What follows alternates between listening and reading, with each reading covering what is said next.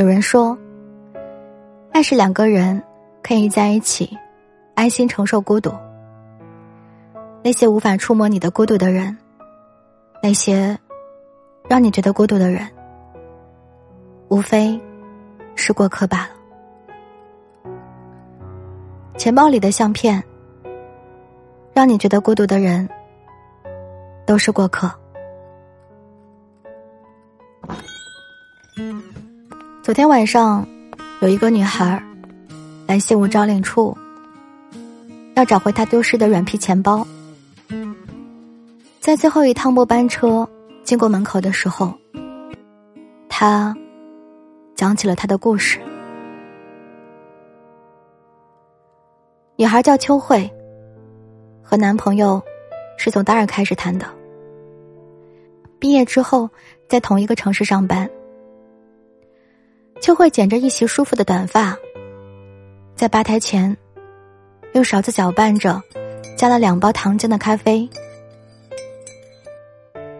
秋慧笑着说：“在爱情里面啊，吃的苦太多了，所以现在我得用很多很多的甜，把它们都给弥补回来。”他好像永远都长不大。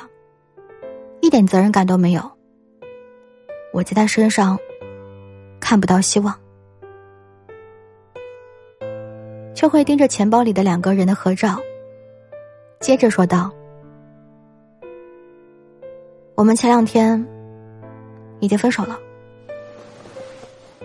钱包是秋慧和男朋友争吵的时候遗落在餐桌上的，她朝她男朋友的脸上。”泼了一杯冷掉的白开水，男生顾不得擦，也没有检查桌子上的东西，愣了一会神，就连忙起身去追已经推门而出的秋慧，但是他早已经消失在转角了。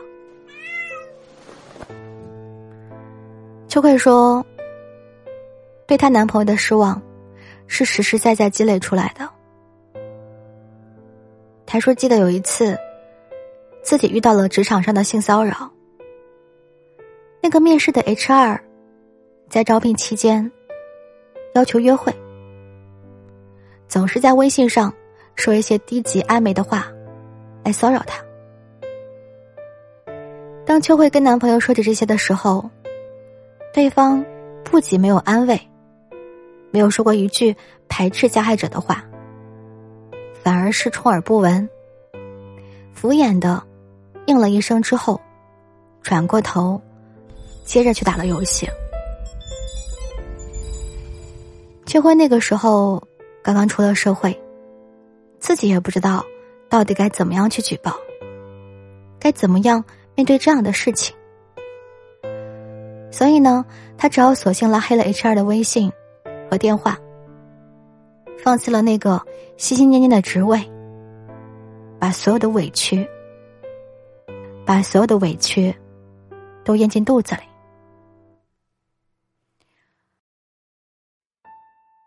哎，这种时候，他应该和你站在一边的。我轻轻拍了拍秋慧的肩膀，表示理解。他接着说道：“而且我发现，他好像有点妈宝哎。有一次我们一起出去海边玩。”然后第二天我身体不太舒服，想要在酒店里面休息，我就跟他说：“今天咱们不去了吧？”他说：“不行，他要给他妈妈去发视频汇报，因为他没有和家里人公开我们的关系，不能说和我在住酒店。所以呢，我只好冒着一身虚汗，和他去海边吹吹风。我去洗手间照镜子的时候。”我看到自己的嘴唇都发白了，我接着问道：“所以你们后来有没有去药店或者医院看看呀？”他接着说：“去了，我自己去的。他在马路对面等着我。”秋慧叹了一口气，接着说道：“但是。”让我决裂跟他分手的，可不是这件事。这个月我例假推迟了一个星期。我半开玩笑的跟他说：“我该不会是有了吧？”他立刻紧张了起来，说：“别啊，姐，你出事我就死定了。”我问他：“你就没有想过我们的未来吗？”他结结巴巴了半天，挤出了一句：“现在不是挺好的吗？”那一瞬间啊。我心如死灰，所以你觉得他爱自己胜过爱你，对吧？是啊，你知道吗？跟他在一起，就算是两个人，我也觉得是自己一个人，太孤独了。秋慧呼了一口气，把咖啡一饮而尽，微微笑了一下。现在，我要和过去的一切都断了，一个人好好生活。临走之前，秋慧给我借了一把剪刀，把夹在钱包里面的相片剪成了两片，看了一眼之后，丢进了垃圾桶里。有人说，爱是两个人可以在一起，安心承受孤独。那些无法触摸你的孤独的人，那些让你觉得孤独的人，无非都是过客罢了。我觉得，一段关系里，如果没有责任与担当，是很难坚持下去的。在成年人的世界里面。爱不是一时兴起，不是飘在天上的气球，闪着白光的棉花糖。它需要两个人给予彼此尊重与坦诚，互相支撑，共同进退，踏踏实实的走在大地上。只有这样，两个人才能够走得长远，这份感情才有可能。爱的稳当。修炼爱情的心酸，学会放好以前的渴望。我们那些信仰，要忘记多难。远距离的欣赏，近距离的迷惘。谁说太阳会找到月亮？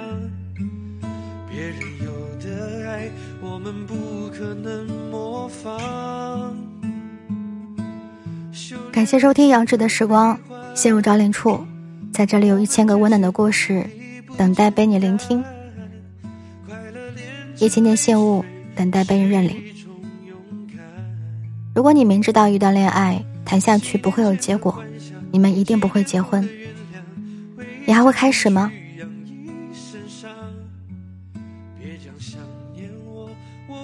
如果你和一个人在一起，你对他似乎没有什么爱情，但是你们好像很合适，这样的感情，你觉得你能坚持多久呢？有人说，不以结婚为目的的谈恋爱都是耍流氓，你认可吗？可以通过留言的方式在节目下方打字告诉我。时间变迁，不变的是与你聆听的好时光。时间变迁，不变的是与你聆听的好时光。晚安，各位，早点睡。